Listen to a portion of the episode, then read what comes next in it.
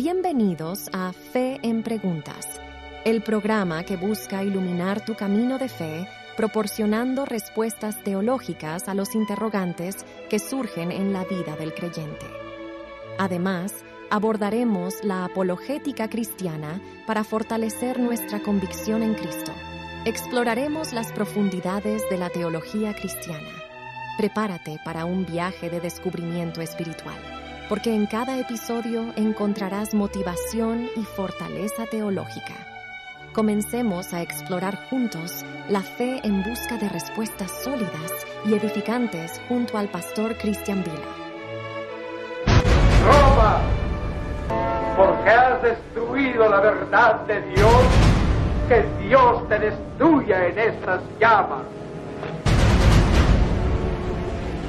El amanecer de la Reforma. Veamos algunos datos importantes. En la historia, los acontecimientos venideros se anuncian a veces siglos antes de que sucedan. Y así también sucedió con la Reforma. Aquí se inician acontecimientos que, aferrándose al pasado y al presente, producen efectos que lo van a cambiar todo. Y así nosotros podemos hablar ahora correctamente de el amanecer de la Reforma. Cualesquiera entonces que sean las opiniones sobre este asunto, todos admitirán que la baja edad media, digamos a partir del siglo XI, indica al observador inteligente una inquietud cada vez mayor un anhelo de lo que no podía encontrarse en las cosas existentes. En este periodo, entre las figuras que se perfilan nítidamente sobre el telón de fondo del siglo XI, se encuentra Pedro Abelardo. Sus teorías fueron puestas en práctica por algunos de sus alumnos, y esto dio origen a la herejía abierta y a la revuelta contra la jerarquía romana. A partir de su época, las nacientes ahora, esas nacientes universidades de Europa que estaban atestadas de hombres ávidos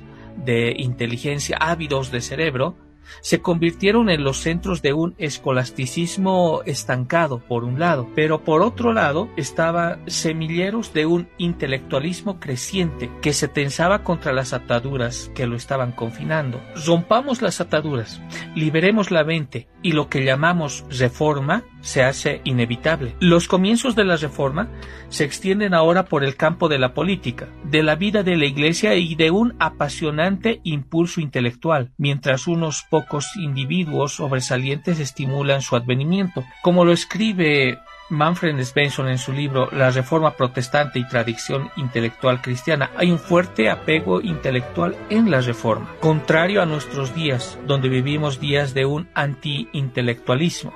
Veamos pues la preparación política, la preparación eclesiástica, la preparación intelectual y los pioneros del movimiento. Es importante ahora para nosotros conocer estos datos para tener un claro entendimiento de lo que es la reforma y cómo se llevó a cabo la reforma. Desde el tiempo ya de Constantino, que se enseñoreó de la iglesia hasta los comienzos del periodo gregoriano en el año 1073, el papado fue un objeto de las circunstancias y sobre todo de reyes y de príncipes.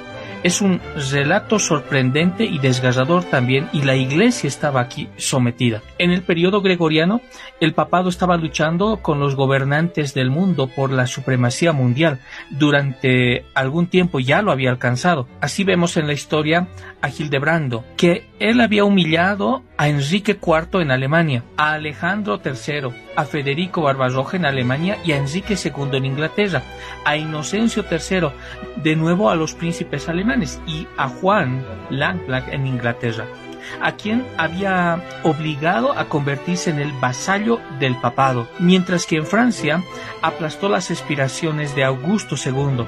Entonces, de este modo, el papado alcanzó la cima de su poder, pero resultó ser como una calabaza, como la calabaza de, Jonás, como tan pronto como había crecido se estaba marchitando. En el siglo XIII se sacudieron el miedo al papado, ese miedo que se había convertido en un hedor en las narices de Europa. Recordemos que el Vaticano ya era un burdel, y el clérigo del papado eran indignos de llevar el nombre de Cristo. Los papas habían perdido su poder para imponer ahora las prohibiciones y así entonces se creó una atmósfera política en, que, en la que un movimiento como la Reforma podía esperar sobrevivir. Por todas partes entonces se levantaban ciudades libres el espíritu, entonces ese espíritu de libertad comenzó a agitar toda la masa de las órdenes de poder de la sociedad. Ese fue el escenario político. Veamos un poco el escenario eclesiástico. El increíble caos del papado durante la cautividad babilónica, y estamos hablando aquí de cautividad babilónica entre los años 1305 y 1377 y ese cisma de los 40 años suscitado entre 1378 a 1417 en el que las naciones de Europa lucharon por sus propios papas particulares como pesos que luchan por un hueso. Había un combate, habían provocado un deseo generalizado ahora de reforma, pero aquí nos preguntamos, ¿cómo llevar a cabo ahora la reforma? Algunos estaban buscando el remedio en la completa supremacía papal. Otros estaban buscando la solución en el gobierno de los concilios y otros en una limpieza completa del antro de las corrupciones papales. Mientras tanto ahora, ese malestar universal se estaba manifestando en, todo tipo de movimientos revolucionarios y sectarios, especialmente en el Valle de Rin y del Rodano. Muchos de ellos tenían un marcado carácter antinominiano y eran más anarquistas que reconstruccionistas. Todas estas organizaciones ahora de hombres, así como las llamadas órdenes pseudomonásticas, se opusieron antes o después al papado y lo denunciaron, habían denunciado al papado como el anticristo. Podemos afirmar sin temor a equivocarnos ahora que la iglesia en la baja edad media era un hervidero de anhelos apasionados, un, un hervidero de denuncias amargas y esperanzas frustradas. Todos los esfuerzos de Roma por apagar estos fuegos no parecían sino avivar ahora las llamas para que cobraran más vida y amenazaran con ser más destructivas en el futuro. Ese fue el escenario eclesiástico. Gracias por sintonizar Fe en Preguntas. Ha sido un honor explorar la fe y la teología contigo en este episodio.